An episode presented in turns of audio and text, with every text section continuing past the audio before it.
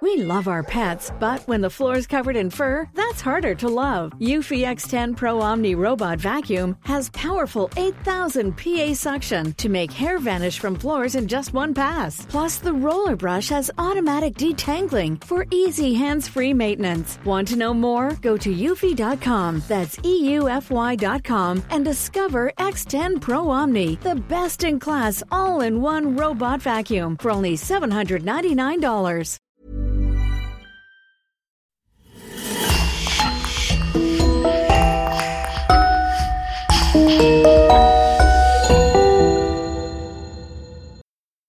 Bonjour et bienvenue à tous pour une nouvelle affaire criminelle.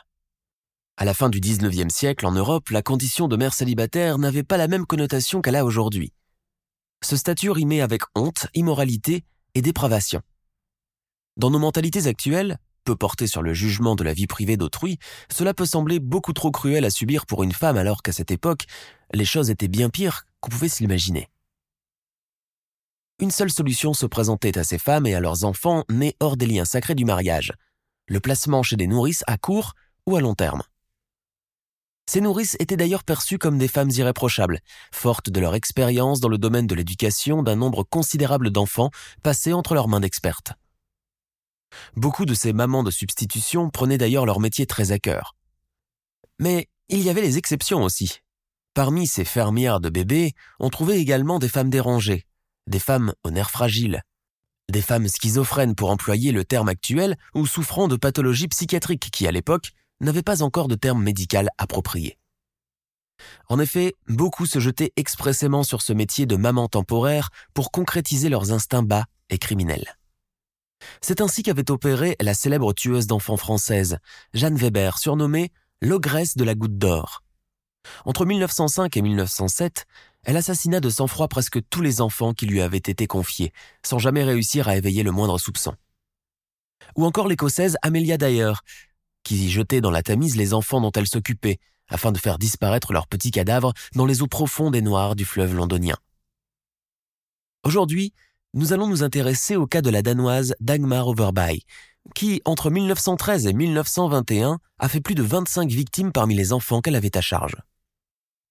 Née dans une famille de fermiers, Dagmar quitta très jeune la campagne pour aller travailler comme serveuse dans un café à Copenhague. Là-bas, elle eut plusieurs liaisons et plusieurs enfants illégitimes qu'elle abandonna, quand ils n'étaient pas morts en bas âge. Il s'était murmuré à l'époque qu'elle les avait elle-même tués pour s'en débarrasser. En 1913, elle ouvrit une ferme de bébés, ancienne appellation pour nurserie, et elle abrita de nombreux enfants issus de relations hors mariage. Passant pour être un ange de bonté au début de sa carrière, sa vraie personnalité ne tarda pas à prendre le dessus, et elle assassina de sang-froid les pauvres enfants laissés à sa charge et contre lesquels elle touchait de généreuses rétributions. Morphinomane, son addiction ne fit qu'accentuer avec les années. Officiellement, le nombre de victimes qui lui fut attribué était de 25 morts, mais certaines thèses avancèrent même un nombre de 180 victimes. Les motifs de ces crimes restèrent inconnus, et le mystère plana longtemps autour de cette affaire, encouragé par le silence qui accompagnait le phénomène des enfants illégitimes, grand tabou de l'époque. Au Danemark, on donna à Dagmar Overby le surnom de Engelmargersken, littéralement la faiseuse d'anges, nom très poétique attribué alors aux femmes qui commettaient des infanticides. Pour ces 25 meurtres connus dont elle avoua n'en avoir commis que 16, Dagmar Overby fut d'abord condamnée à la peine de mort, avant de voir sa peine convertie en réclusion criminelle à perpétuité. Elle mourut à l'âge de 49 ans dans sa cellule de la prison pour femmes de Christianshavn, emportant avec elle tous ses secrets. Elle reste l'une des serial killers féminines les plus controversées et les moins connues. Qui était donc cette femme cruelle et mystérieuse, qui ne laissait planer aucun doute quant à sa bonne volonté et son comportement charitable et empathique envers les enfants qui lui étaient confiés, profitant de la confiance aveugle que leur maman mettait en elle pour passer à l'acte? Pour le savoir, je vous propose de faire un bond en arrière, dans le Danemark du début du XXe siècle, afin de faire la connaissance de la redoutable Engel Margersken. De nos jours, Beaucoup de femmes peuvent choisir d'être mères sans nécessairement passer par la case robe de mariée, vœux et alliances échangées devant un parterre d'invités. Sauf qu'il y a encore un siècle et demi, les choses ne se passaient pas vraiment de cette façon. À la fin du XIXe siècle, en Europe, le mariage passe obligatoirement avant la conception des enfants. Et surtout, il faut impérativement se marier dans une chapelle et faire bénir son union par un prêtre ou tout autre représentant religieux. Dans le cas contraire, cela signifie scandale et médisance. Et ceux, et surtout celles qui contournent cette règle, subissent le rejet de leurs proches et de la société tout entière. Les filles non mariées qui se retrouvent du jour au lendemain enceintes ont alors recours à plusieurs méthodes pour pallier ce scandale. Une interruption volontaire de grossesse qui, généralement, se déroule secrètement chez des avorteuses, dans des conditions d'hygiène déplorables. Beaucoup d'ailleurs décèdent de suite à des hémorragies incontrôlables. Et puis, il y a celles qui sont assez courageuses pour mener leurs neuf mois de grossesse à terme, dans la honte et la dissimulation, accouchent loin de leur famille et abandonnent systématiquement leurs enfants juste avant de quitter l'hôpital. Ainsi, elles peuvent reprendre leur vie en main, chercher à nouveau un travail et même se marier. D'ailleurs, à cette époque, quel homme du monde, bien comme il faut, aurait accepté pour épouse une fille mère? La société bien pensante et très hiérarchisée s'oppose formellement à cela. Pour celles qui ont la chance d'avoir un emploi, il est juste hors de question que leurs employeurs apprennent l'existence de leur enfant sous peine d'être licenciés. Une servante qui tombe enceinte suffit à entacher d'un scandale sans précédent ses patrons. Mais en pleine révolution industrielle et l'émergence d'une nouvelle classe sociale faite principalement d'ouvrières débarquées pour la majorité de la campagne, des foyers d'un genre nouveau commencent à ouvrir leurs portes. Ils apportent alors un soutien moral et une aide temporaire à des mères illégitimes qui ne savent pas à qui confier leurs enfants. Ces foyers ont pour nom anglais Baby's Farms, qui peut être traduit en ferme à bébé ou pouponnière, et les premières voient le jour à Londres. Les enfants en bas âge de ces femmes sont donc placés dans ces babies farms contre une rétribution mensuelle ou hebdomadaire pouvant avoisiner les 10 livres en Angleterre. C'est une somme assez onéreuse pour l'époque, surtout pour celles qui ont un salaire de misère d'ouvrière et de couturière. Les tenancières de ces fermes à bébés ne manquent pas de scrupules en faisant largement profit de cette situation délicate, se constituant de véritables réseaux, employant avec elles des rabatteurs, des intermédiaires et des hommes de main. Les patronnes de ces foyers sont généralement âgées entre 30 et 40 ans et ont souvent elles aussi leurs propres enfants à charge. Elles se doivent d'être assez expérimentées en matière d'éducation et de puériculture, avoir des notions d'homéopathie, sinon de médecine, comme savoir prodiguer les premiers soins en cas d'étouffement d'un enfant avec son biberon par exemple, ou s'occuper d'une fièvre qui ne baisse pas. Elles se doivent aussi et surtout d'avoir assez de patience, de temps et jouir d'une excellente santé. Beaucoup de ces nourrices, ou baby farmers, allaitent encore leurs propres bébés, et c'est tout naturellement qu'elles allaitent également les bébés qu'elles accueillent. Les biberons ne sont pas encore légion, et restent le privilège des classes sociales plus huppées. Pour arrondir des fins de mois difficiles, elles commencent à devenir des médiatrices dans le cas d'une potentielle adoption, et cela n'a que du positif. Cela peut rapporter gros, et c'est avec beaucoup de professionnalisme que ces nourrices deviennent conseillères auprès de la mère biologique et des futurs parents. Les fermières d'enfants peuvent aussi offrir des services, comme on appellerait aujourd'hui, d'aide à la personne. Elles peuvent, dans les cas exceptionnels, héberger des mères illégitimes sous leur toit afin de leur faire éviter la rue et la prostitution. Elles les assistent même lors de leurs accouchements. Mais cela ne se passe pas toujours de la meilleure et idyllique des façons. Malgré toute la bonne volonté de la nourrice, un enfant pouvait facilement avoir un accident, mourir d'une fièvre, d'une grippe, de la tuberculose, de la variole ou de la rougeole. Les causes sont aussi nombreuses que communes. Les bébés décèdent quant à eux à un rythme plus frénétique, étant beaucoup plus vulnérables et succombent pour la plupart à la mort subite du nourrisson. D'ailleurs, le taux élevé de la mortalité infantile en Europe est tel que les chiffres parlent de 30 enfants sur 100 qui meurent avant même d'atteindre l'âge de 5 ans. Certaines nourrices se sont couvertes de ce pourcentage pour réaliser leurs activités criminelles sans éveiller le moindre doute et sans être inquiétées de passer devant la justice. Jusqu'à la première moitié du XXe siècle, la pilule contraceptive et les préservatifs n'existent pas encore. Chaque femme mariée met au monde en moyenne entre 4 et 10 enfants, et tout ce qui se rapporte à la sexualité est un sujet que personne n'ose aborder ouvertement. La religion chrétienne a également son mot à dire sur la question. Et chez les catholiques aussi bien que chez les autres courants religieux, interrompre une grossesse équivaut à commettre un crime. Beaucoup de ces mères-filles tombent d'ailleurs dans le piège à cause de leur ignorance et leur manque d'expérience, souvent entraînées par leur partenaire masculin. Une fois s'être amusés à la bagatelle, ils les plantent là avant de disparaître dans la nature, prenant pour prétexte leur service militaire à accomplir. Mais il faut avouer que nombre d'entre eux se contentent tout simplement de rayer leur maîtresse de leur existence. Les filles des classes les plus défavorisées vivent majoritairement ce genre de mésaventures. Elles sont ouvrières, modistes, couturières, employées de maison ou vendeuses sur les marchés. Face à une société patriarcale dominée par les classes sociales, l'argent et le rang, elles ont peu de chances de faire entendre leur voix ou de revendiquer leurs droits les plus élémentaires. Peu d'alternatives sont alors présentes. L'avortement est alors formellement interdit à la fin du XIXe siècle et celles qui ont le malheur de transgresser cette loi se retrouvent illico en prison. Restent alors les avortements clandestins, une solution aussi hasardeuse que dangereuse et qui généralement se termine en drame, la patiente finissant par mourir des suites d'une hémorragie que l'avorteuse n'a ni les moyens ni les connaissances médicales suffisantes pour pouvoir l'arrêter.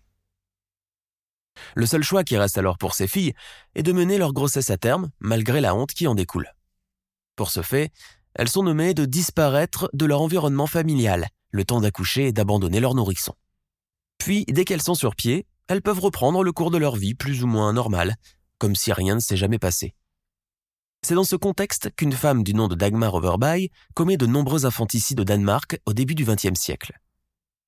Les motifs de ces crimes restent longtemps sous silence, toxicomane avérée, consommant presque quotidiennement de la morphine pour pouvoir supporter un train de vie harassant, elle commence par tuer ses petits protégés dès l'année 1913, date du début de son activité criminelle. Pendant huit longues années où son activité criminelle arrivera à son paroxysme, personne ne doutera une seule fois de sa bonne volonté.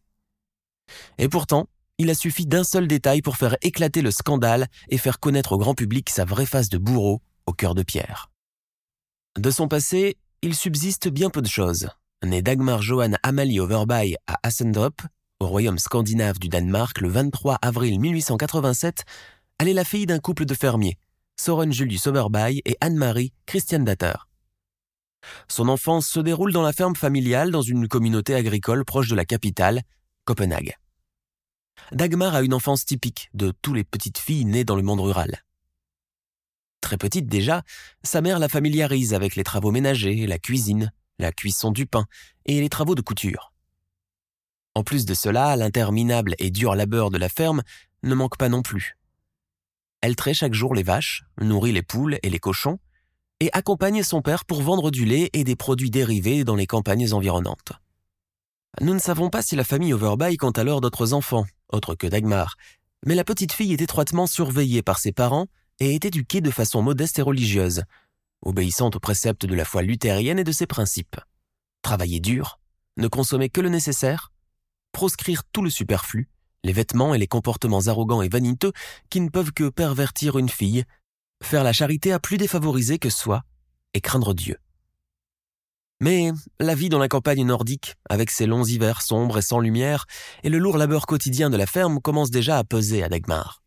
Elle rêve alors de grandes villes, de ruelles coquettes et bien éclairées, de vitrines de grands magasins pleines de poupées, de friandises et de robes à volant. Elle rêve de s'envoler loin d'Assendrup, de la basse-cour, des cochons et de l'odeur des écuries, et se prend à rêver d'un avenir tout tracé et brillant.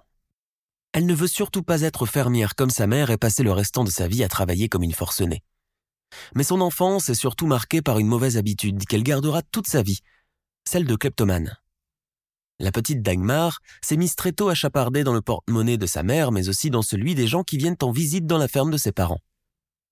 Cette mauvaise habitude se confirme d'ailleurs à l'école, où elle n'hésite pas à fouiller dans les affaires de ses camarades, leur volant carnet, stylo à plumes et goûter. Quand elle est prise sur le fait, elle est sévèrement punie par ses parents et le maître d'école. Au début de l'adolescence, ses parents qui ont besoin d'une rentrée supplémentaire d'argent l'envoient comme fille de ferme et aide ménagère à quelques kilomètres d'Assendrup, dans le village de Funen. Dagmar est employée une fois de plus dans une ferme où elle doit s'acquitter de tous les travaux pénibles qu'elle déteste. Donner à manger aux animaux, traire les vaches laitières, laver le linge plein de crasse des ouvriers agricoles, ranger le foin, préparer les repas de la famille et de tous les commis qui vivent à la ferme. C'est encore pire que chez ses parents. En guise de chambre, elle a juste une petite remise, à peine assez large pour pouvoir s'allonger entièrement et ranger sa malle. Là encore, sa vieille habitude de kleptomane reprend le dessus. Elle se met à voler de la nourriture, de la liqueur alors proscrite par les luthériens, mais aussi du linge et de l'argent. Elle est prise sur le fait par une des servantes. À cause de ce délit, Dagmar est arrêtée et fait un court séjour en prison. Cet épisode la marque pour le restant de sa vie, et elle en conservera beaucoup de haine et de ressentiment envers les femmes, notamment la bonne qu'il a dénoncée au patron qui l'ont fait arrêter. En sortant de prison, dans l'impossibilité de rentrer chez ses parents avec lesquels elle n'a plus vraiment de lien depuis son arrestation, elle décide de prendre le chemin de la ville. Les rumeurs allant bon train dans la campagne, elle sait qu'aucune autre ferme n'acceptera de l'embaucher quand elle saura qu'elle vient de sortir de prison. Désormais, elle ne doit compter que sur elle-même. À partir de ce moment, Dagmar Overby quitte définitivement la campagne, direction Copenhague, la grande ville de ses rêves, où désormais elle voit les prémices d'une nouvelle vie, de la vie qu'elle a toujours voulu. Loin des odeurs des écuries, des cuves de lait qui donnent des hauts le cœur, du fumier et des levées à 5 heures du matin. À présent, elle est aussi une citadine et peut porter, comme les autres femmes, de belles toilettes et des chapeaux à plumes et à voilettes de gaz. Et puis elle porte le même prénom que la princesse royale. N'est-ce pas là la promesse d'un avenir de luxe et d'abondance? La jeune Dagmar a alors 17 ans. C'est une grande fille blonde et bien charpentée, une beauté nordique sans chichi, aux traits un peu rudes et aux mains un peu soignées de fille de ferme. Cependant, tout laisse espérer qu'avec la trépidante vie à Copenhague, une nouvelle robe et un nouveau chapeau à la mode, sa physionomie change radicalement. À cette même époque, son caractère déjà très volage et inconstant commence à s'affirmer. Elle est loin d'être une fille vertueuse comme on l'attendrait de toute la gente féminine de ce temps. Elle est même ce qu'on pourrait qualifier aujourd'hui de fille facile. Dagmar Overby trouve son premier emploi comme serveuse dans un café de la capitale. Son travail, bien que fatigant, l'enchante. Il lui permet non seulement d'avoir un salaire, aussi modeste soit-il, mais aussi de faire la rencontre des messieurs soignés qu'elle n'a vus jusque-là que dans les gravures de mode. Qu'ils sont donc élégants, ces jeunes hobereaux de la capitale avec leurs costumes dernier cri, leurs chapeaux en feutre, leurs cannes à pommeau d'argent. Dagmar en a la tête toute retournée. Rapidement, elle fait la connaissance d'un des fidèles clients du café dans lequel elle travaille. C'est un jeune commis, un citadin très soigné, et Dagmar tombe rapidement amoureuse de lui. Dans les premiers temps, l'idylle semble se dérouler de manière parfaite. Le jeune homme est galant et prévenant, invite Dagmar à dîner, l'emmène voir les marionnettes et les bateaux de pêche sur la mer Baltique. La jeune fille est alors sur un petit nuage. Elle se prend à rêver, pense déjà à robe de mariée, bague en diamant, pièces montées, champagne et demoiselle d'honneur. Mais son amoureux a d'autres projets qu'il ne compte pas partager avec elle. Toutefois, il est assez généreux pour lui proposer de venir s'installer dans sa petite chambrette de jeune célibataire. Elle accepte, contente de ne pas avoir à payer un loyer, mais surtout contente de retrouver son amoureux tous les jours, et pas uniquement occasionnellement comme auparavant. À la propriétaire du logement qui pose des questions indiscrètes, le jeune homme raconte que Dagmar est sa femme et qu'ils viennent tout juste de se marier à la campagne. L'inattendu finit alors par arriver. Elle se retrouve enceinte et en parle à son amoureux. Ce dernier prend le large, laissant Dagmar inconsolable et seule au monde. Elle donne naissance à une petite fille qui décède quelques mois plus tard, certainement suite à une fièvre mal soignée ou à une pneumonie. Les diagnostics médicaux étant peu fiables, la cause de la mort du bébé restera longtemps dans le flou.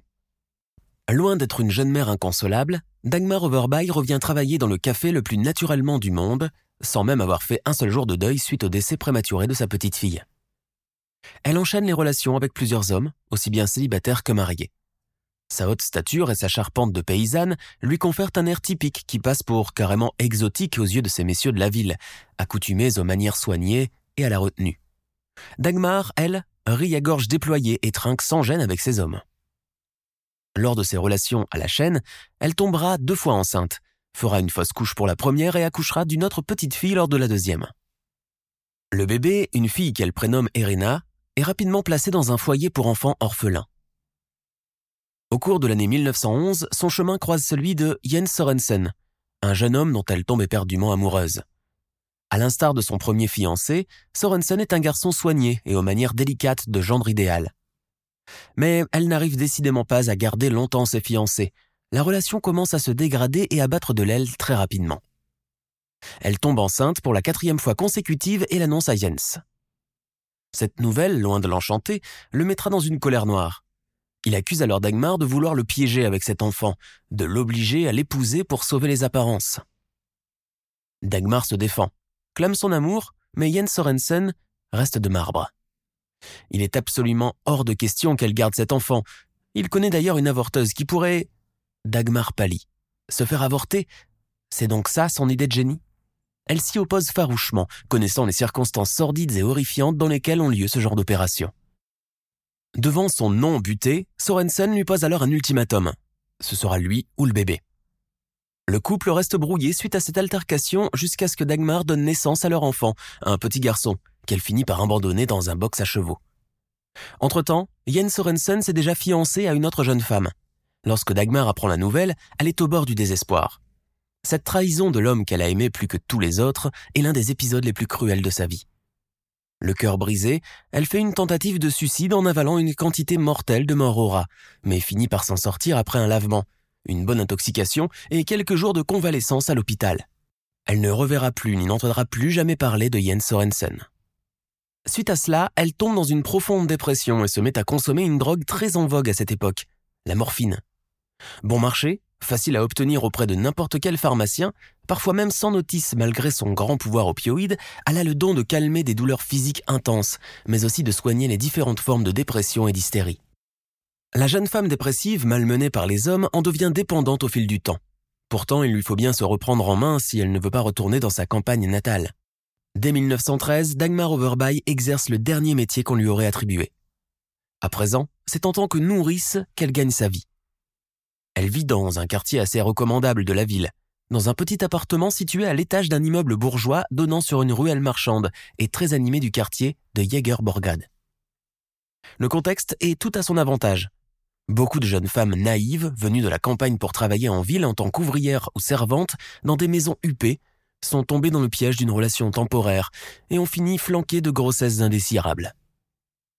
Incapables de rentrer chez leurs parents, incapables de retourner auprès de leur employeur, de peur de se faire renvoyer ou de se faire arrêter par la police pour atteinte aux bonnes mœurs, elles ont trouvé refuge chez cette grande et si sympathique jeune femme, à l'abord franc et à l'authenticité toute rurale, qui les met rapidement très à l'aise et leur rappelle étrangement leur chez elles. Ici, elles n'ont absolument aucun souci à se faire, elles resteront chez elles jusqu'à leur accouchement, jusqu'à ce qu'elles soient remises sur pied. Et plus encore, leurs bébés pourront rester avec cette femme accueillante pendant qu'elles travailleront pour pouvoir la payer. Bien sûr, car Dagmar ne peut pas faire cela gratuitement. Le prix? Une dizaine de couronnes danoises feront l'affaire, versées chaque début du mois. En contrepartie, elle leur garantit une chose. Elles seront nourries, logées, blanchies et leurs bébés seront entre de bonnes mains. Dans un élan fin de solidarité, Dagmar Overby se déclare leur protectrice contre le monde extérieur, ce monde où les hommes copulent impunément, font des promesses qu'ils n'arrivent pas à honorer et abandonnent leurs victimes sans aucun remords. Dix couronnes tout de même. La somme est assez exorbitante pour ces filles sorties de la pauvreté et gagnant à peine de quoi vivre. Mais ont-elles seulement le choix? Et puis cette femme semble si bonne, semble tellement les comprendre, comme si elle était elle-même passée par ce qu'elles sont en train de traverser. Sans hésiter, et malgré le prix élevé, elles acquiescent. Affaire conclue. La petite fille de Dagmar, qu'elle avait eue d'une de ses précédentes relations et qu'elle a mise en adoption, viendra s'installer elle aussi dans la maison de sa mère qu'elle n'a jamais connue. Dagmar est partie elle-même la chercher un beau matin, déclarant que désormais elle avait assez de moyens pour subvenir à ses besoins. En réalité, elle veut s'en servir pour persuader doublement les futures malheureuses qui frappent à sa porte pour lui demander de l'aide. En ayant son enfant à ses côtés, elle se garantit une image crédible, parfaite et angélique d'une maman. Sauf qu'avec cette petite fille, Irena, Dagmar ne noue absolument aucun lien maternel. La petite fille le lui rend bien et a du mal à s'attacher à elle. Elle n'a jusqu'ici connu que les murs de l'orphelinat, où elle a ouvert les yeux et les visages des religieuses qui s'occupaient d'elle. La petite entreprise de Dagmar Overby semble bien marcher. Sa ferme à bébés attire plus de monde que prévu. Outre le service d'aide-soignante et de sage-femme auprès des parturiantes, de nourrice auprès des bébés, elle obtient dorénavant le droit de placer les dix enfants qu'elle a à la charge pour l'adoption. Ce tout nouveau business, fructueux et matériellement plus intéressant, commence à lui rapporter beaucoup d'argent. Et cela tombe bien. Des couples riches et esselés, incapables d'enfanter, sont prêts à payer le prix fort pour un enfant. Outre les relations hors mariage, la stérilité est le grand tabou, la grande désolation, la cause de tous les problèmes conjugaux. Dagmar joue les entremetteuses et les intermédiaires auprès des futurs parents adoptifs et la maman qui veut faire adopter son nouveau-né. En véritable arnaqueuse, elle récupère la totalité du gain et en verse un pourcentage minime à la maman pour qu'elle lui fiche la paix. Elle pose également ses conditions.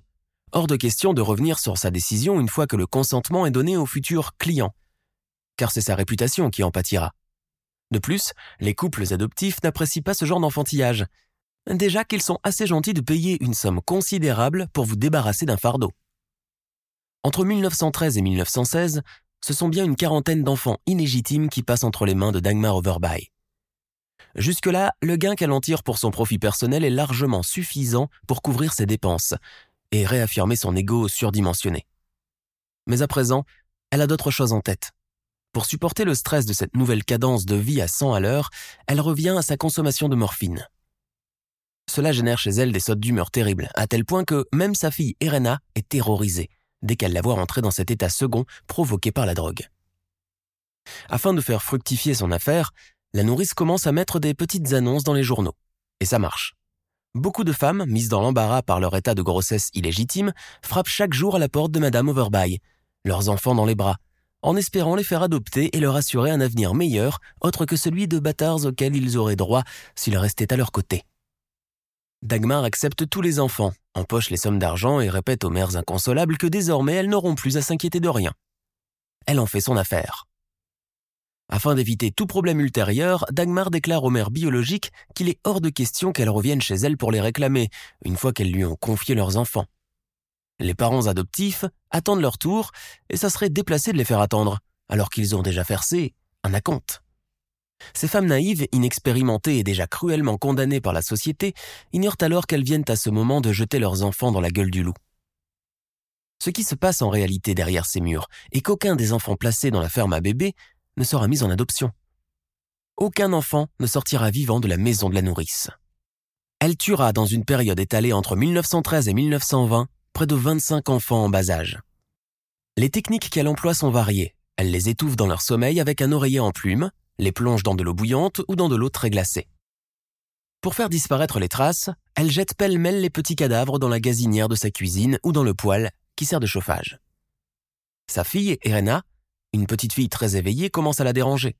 Cet enfant pourrait ouvrir la bouche, la dénoncer peut-être, et ça en serait fini d'elle.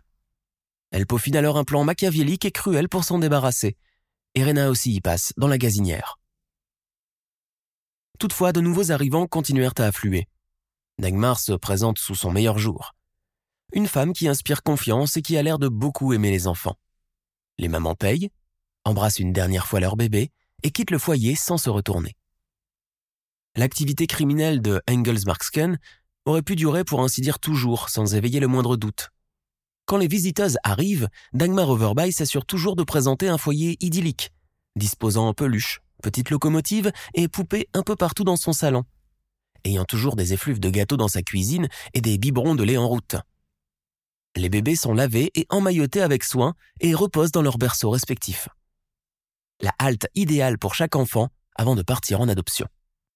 Sauf que, dans de telles circonstances, il arrive que les événements prennent une tournure bien opposée à ce que s'imagine un meurtrier, aussi méthodique et soigné qu'il soit, comme la nourrice Overby. En plein et rue d'hiver de 1921, une jeune femme vient frapper à la porte de la ferme à bébé de Dagmar Overby. Elle a lu l'annonce dans le journal et elle n'a pas hésité. Elle s'est cachée pendant toute sa grossesse. Les premiers mois, quand rien n'était apparent, elle pouvait encore travailler comme servante, mais dès que son ventre a commencé à s'arrondir, elle a quitté son poste sans préavis et est allée se réfugier chez une amie. À présent qu'elle a eu sa petite fille et qu'il lui faut absolument retrouver du travail, elle songe à la faire adopter. C'est d'ailleurs la solution qui se présente. Dagmar Overby ouvre. Devant elle se tient une petite jeune femme d'une vingtaine d'années, une servante du nom de Carolina Eggsen. Elle porte dans ses bras un nourrisson, une petite fille née il y a à peine quelques jours. Carolina entre dans la chaleur de ce foyer accueillant, où flambe un bon feu de cheminée, et d'où émane une délicieuse odeur de chocolat chaud et de pain d'épices. Elle relate ses malheurs à la nourrice, comment aller dans l'impossibilité de retourner chez sa patronne avec son bébé dans les bras. Dagmar, flairant la bonne affaire en route, lui assure qu'elle vient de frapper à la bonne porte. Tous les enfants qui lui sont confiés ne restent pas longtemps avant de se faire adopter, et pas par n'importe qui. Elle prend le soin de leur choisir des maisons et des gens bien comme il faut. Carolina Hagensen hoche la tête, sort la somme demandée qu'elle remet à la nourrice, lui confie sa petite fille et s'en va. Le soir même, Dagmar Overby jette le bébé dans sa gazinière et actionne le feu. La petite fille de Carolina Hagensen meurt sur le champ, étouffée par les émanations de gaz de carbone. Elle fait disparaître aussi ses vêtements et ses effets dans sa cheminée. Le lendemain, de bonne heure, Dagmar s'apprête à se rendre au marché hebdomadaire afin de faire les dernières courses pour Noël. Des coups frappés à la porte la font sursauter. Qui peut bien s'amener de si bon matin? Quelle n'est pas sa surprise quand elle découvre devant le pas de sa porte la dame d'hier, cette Carolina Hagensen. La nourrice avale avec peine sa salive mais se contient et garde un air naturel et cordial. Carolina Hagensen est pâle et a les yeux gonflés d'avoir trop pleuré. Elle n'a pas fermé l'œil de la nuit. Elle culpabilise d'avoir abandonné son enfant et finalement, prise de remords, elle a changé d'avis et elle est venue chercher son bébé. Mais ce n'est pas possible, bredouille Dagmar. Je vous ai dit pourtant qu'une fois votre décision prise, il est absolument hors de question de récupérer votre bébé. C'est ma réputation de nourrice qui est mise en péril. Si toutes les mamans agissent comme vous, plus personne n'acceptera d'adopter les enfants qui sortent de chez moi. Pendant un moment, Dagmar prend le dessus. Essaye d'intimider la jeune mère pour qu'elle ne revienne plus la harceler à l'avenir. Mais l'entreprise s'avère coriace. Carolina Hagensen se bute. Elle est au bord du désespoir, se met à pleurer, elle insiste, supplie, elle veut emporter son bébé, elle regrette d'avoir agi aussi vite. Ça, il fallait y penser à deux fois avant de vous lancer, décréta Dagmar. De toutes les manières, l'enfant n'est plus là. Comment ça, elle n'est plus là? Comment ça, elle n'est plus là? Elle a été adoptée hier dans la journée par un couple bourgeois, très riche d'ailleurs, qui n'a pas pu résister longtemps avant de l'emporter. De toute façon, même si je le voulais, je n'ai pas leur adresse. Les parents n'aiment pas cela et je respecte leur décision. Carolina commence à avoir de sérieux doutes. Malgré son peu d'expérience, elle sait que les procédures d'adoption prennent un temps assez long, qu'avant de pouvoir prendre un enfant avec soi, il faut d'abord régler toute la paperasse auprès des tribunaux. Cela peut prendre des mois. Elle insiste pour entrer et voir par elle-même, mais Dagmar lui barre la route, se montre menaçante. Son masque tombe, la femme doucereuse et cordiale d'hier laisse place à la personne calculatrice et cruelle qu'elle est réellement. Le ton commence à monter entre les deux femmes, et Dagmar chasse Carolina Hagensen sans ménagement, lui intimant que si l'envie lui prend encore à revenir frapper à sa porte, elle préviendra aussitôt les autorités. D'ailleurs, tant qu'elle y est, elle pourrait même la faire écrouer pour affaire de mœurs et pour avoir eu un enfant hors des liens du mariage. C'est suffisant pour se retrouver derrière les barreaux. Carolina Hagensen se sent menacée, mais ne veut pas s'en tenir là. Elle sait que quelque chose de très grave vient de se produire à son insu, que sa petite fille n'a pas été adoptée comme le raconte cette matrone. Elle décide d'alerter la police. Dagmar Overby, de son côté, se verrouille chez elle. Il lui faut réfléchir et vite. Cette femme pourrait mettre la lumière sur tous ses crimes, la police risque de débarquer chez elle d'un instant à l'autre, et alors elle pourra dire adieu à ses importantes rentrées d'argent et à son affaire. Comment a-t-elle pu être aussi stupide? Elle aurait pu patienter un peu que les choses se tassent, que quelques jours s'écoulent avant de passer à l'acte. Un changement d'avis à la dernière minute, beaucoup de ces femmes en ont, et jusqu'ici elle les a toujours persuadées de ne plus revenir. Mais cette Carolina Higginson semble être du genre coriace, qui ne lâche pas l'affaire. Il lui faut alors faire disparaître les dernières traces du carnage de la veille. Soudain, des coups portés à la porte d'entrée la font sortir de ses réflexions. Elle ouvre. Deux agents de l'ordre accompagnés de Carolina Hagensen se tiennent devant sa porte. Ils ont un mandat pour entreprendre des fouilles dans sa maison. Dagmar Overby sent qu'elle est désormais prise au piège. Elle se montre conciliante, feignant la surprise, elle s'efface pour leur céder le passage. Les policiers se mettent aussitôt à fouiller partout dans l'appartement. Ne trouvant pas de traces ni dans la chambre à coucher des enfants, ni dans la nurserie, ni dans la salle de bain, ils vont dans la cuisine. Dagmar sur leurs pas. Quand l'un des policiers ouvre la porte de la gazinière, il fait une découverte macabre. À l'intérieur, des restes de petits ossements, des vêtements carbonisés et des petites touffes de cheveux brûlés. Le bébé de Carolina Hagenson a fini là, de la plus monstrueuse des façons. Dans le poêle qui se trouve au milieu du salon, les deux agents font d'autres horribles découvertes. Plusieurs restes encore récents d'enfants non identifiés et des squelettes plus anciens se trouvent jonchés là-dedans. Ils retrouvent aussi des cendres, des bouts d'ongles et des cheveux de bébé, soigneusement conservés dans une boîte posée sur la cheminée à la manière d'un bibelot décoratif. Les policiers, horrifiés, arrêtent aussitôt Dagmar Overby, qui accepte de les suivre au poste sans émettre de résistance. Elle subit un interrogatoire musclé, Étonnamment, elle n'a pas de peine à confesser ses crimes.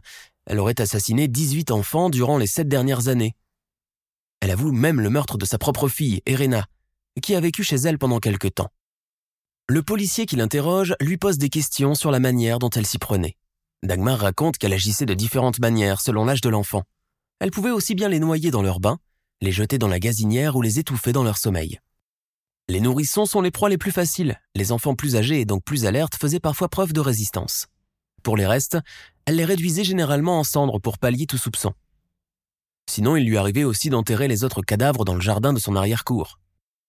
Les fouilles qui se tiennent dans sa maison lors de la reconstitution confirment ses dires. Dix squelettes d'enfants sont retrouvés à plusieurs mètres sous terre. La neige a fait le reste de la besogne. L'arrestation de la Engelmarsken, l'abominable faiseuse d'ange de Jäger Borgade, a fait tout de suite les gros titres dans les journaux. Son portrait de profil et de face défile sur toutes les colonnes journalistiques. Tous les habitants de la ville découvrent le visage de cette femme monstrueuse qui se dissimulait derrière un métier charitable. Certaines mères qui lui avaient confié leurs enfants dans le passé apprennent avec effarement la vérité de la malheureuse destinée de leur bébé. En tout, ils seront 180 enfants à être passés entre les mains de Dagmar Overby et portés disparus depuis. L'enquête permet aussi de faire éclater la supercherie de l'adoption, la source monétaire de la nourrice meurtrière.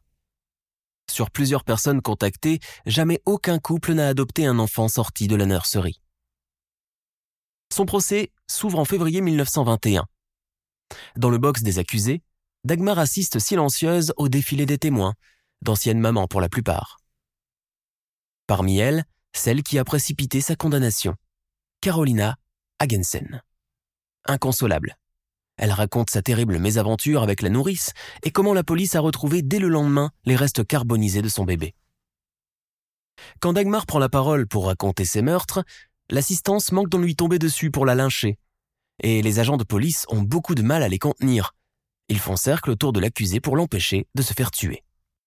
Au terme de son procès, Dagmar Overby plaide coupable pour 16 infanticides étalés sur la période de 1913 à 1921.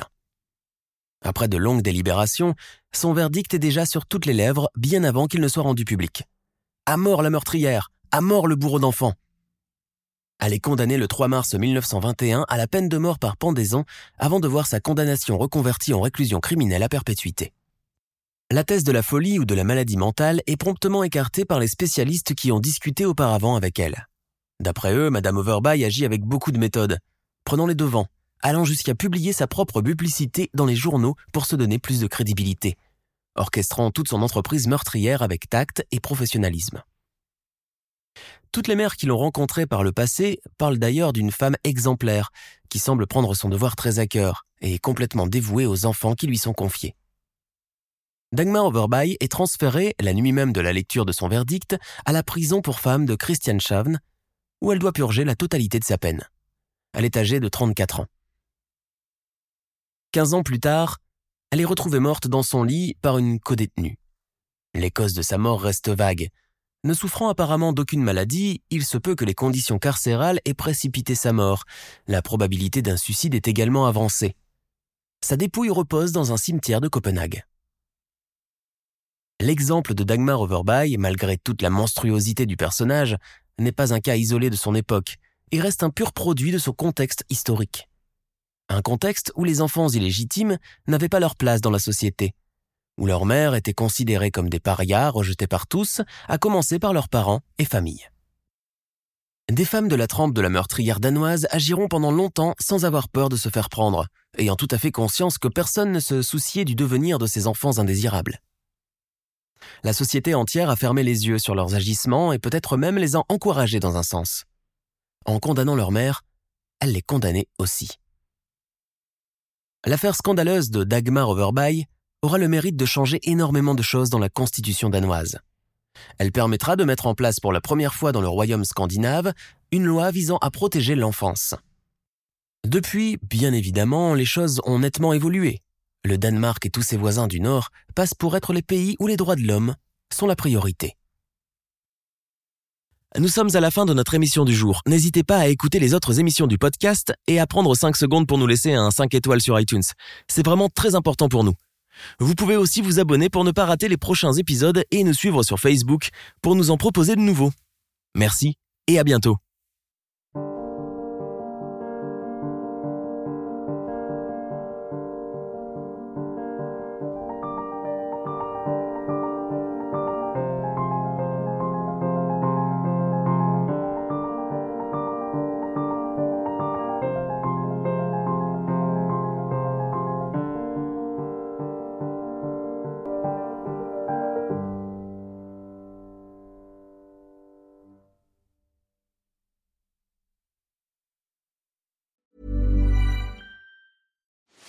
Are you ready to enhance your future in tech? Then it's time to make your move to the UK, the nation that has more tech unicorns than France, Germany, and Sweden combined. The nation that was third in the world to have a $1 trillion tech sector valuation. The nation where great talent comes together. Visit gov.uk forward slash great talent to see how you can work, live, and move to the UK.